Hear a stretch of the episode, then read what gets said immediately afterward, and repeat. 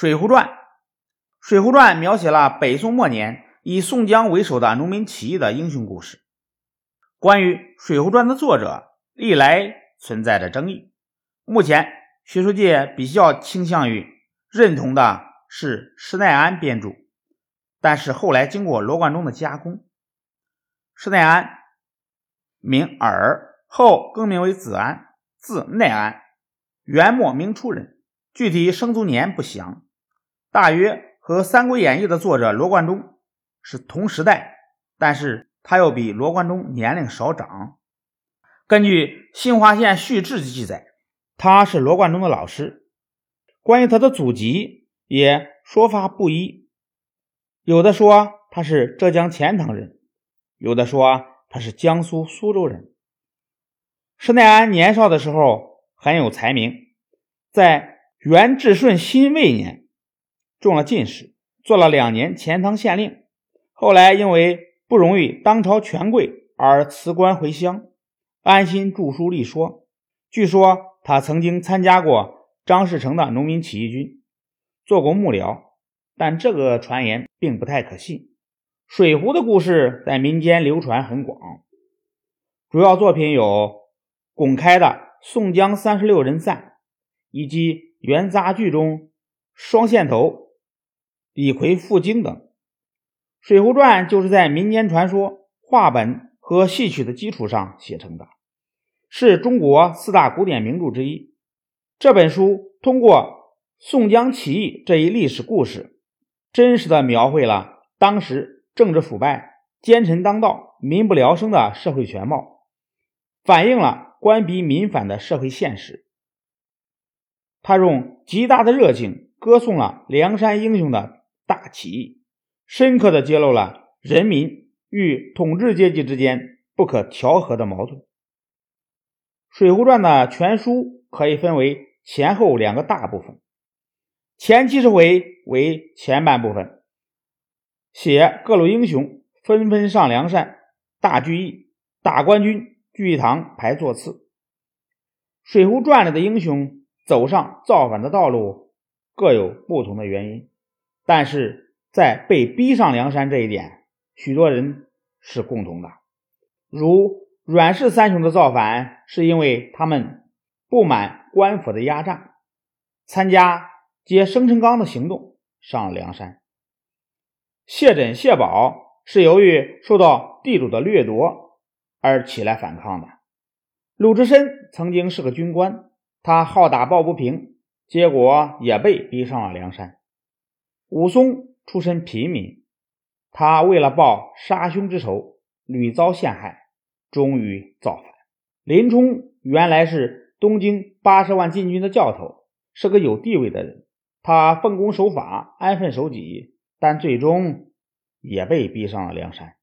七十一回之后为后半部分，后半部分由五个小部分组成，分为征辽、平田虎。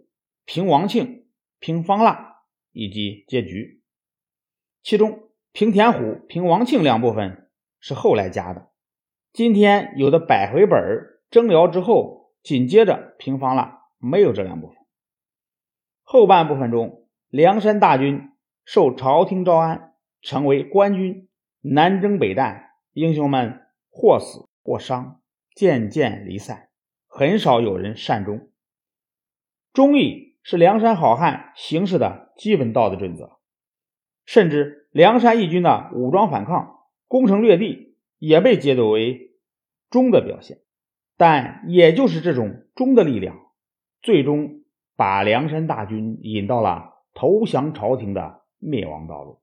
在征讨方腊之后，一百零八将只剩下二十七人回朝，而宋江却仍以。所谓的忠义自诩，所以他会把最后一杯毒酒留给李逵，将梁山事业断送的干干净净。《水浒传》的故事内容富有传奇性，情节跌宕起伏，变化莫测，一波未平，一波又起。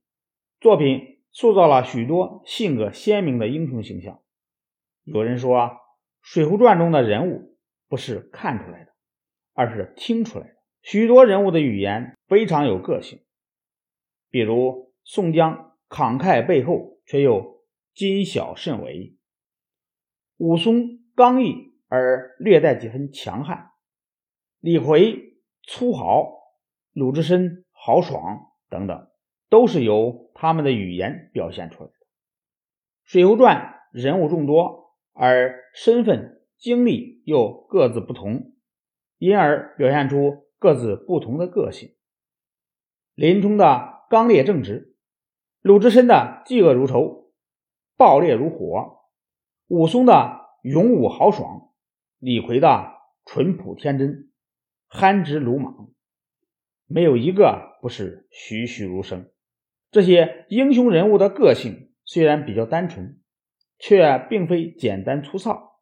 比如鲁智深性格是暴烈的，却常在关键时刻显出机智；又如李逵，作者常常从反面着笔，通过似乎是奸猾的言行来刻画他的淳朴。作者常常能够把人物的传奇性和赋予生活气息的细节结合得很好，这就使得他们的形象显得有血有肉。小说中许多不重要的人物以及反面人物，虽然着墨不多，却写得相当精彩。像高俅发迹的那一段，他未得志时，对全市人物十足的温顺乖巧，善于逢迎；一旦得志，公报私仇，欺凌下属，又是承租了威风，凶蛮无比。这种略带漫画味的描绘。有着很强的真实感，《水浒传》十分重视情节的生动曲折，总是在情节的展开中，通过人物的行动来刻画人物的性格。这些情节又通常包含着激烈的矛盾冲突，包含着惊险紧张的场面，包含着跌宕起伏的变化，赋予传奇色彩。这种非凡人物。与非凡故事的结合，使得整部小说充满了紧张感。《水浒传》的语言也独具风格，施耐庵创造性的继承和发展了说话的艺术。他通过北方口语、山东一带口语为基础，形成了明快、洗练、表现力非常强的《水浒传》语言。在描写人物和讲故事的时候，大多采用白描的手法，不用长段来书写，寥寥几笔就神情惟妙惟肖。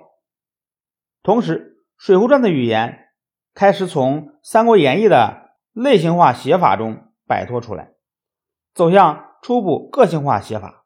这标志着传统的写实方法在古代小说创作上的重大发展。《水浒传》是中国小说史上第一部成熟的白话长篇小说，标志着我国白话长篇章回小说进入到成熟的大发展时期。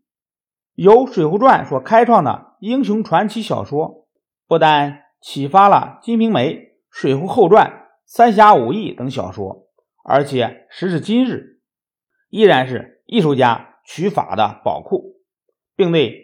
中华民族的精神气质产生着深远的影响。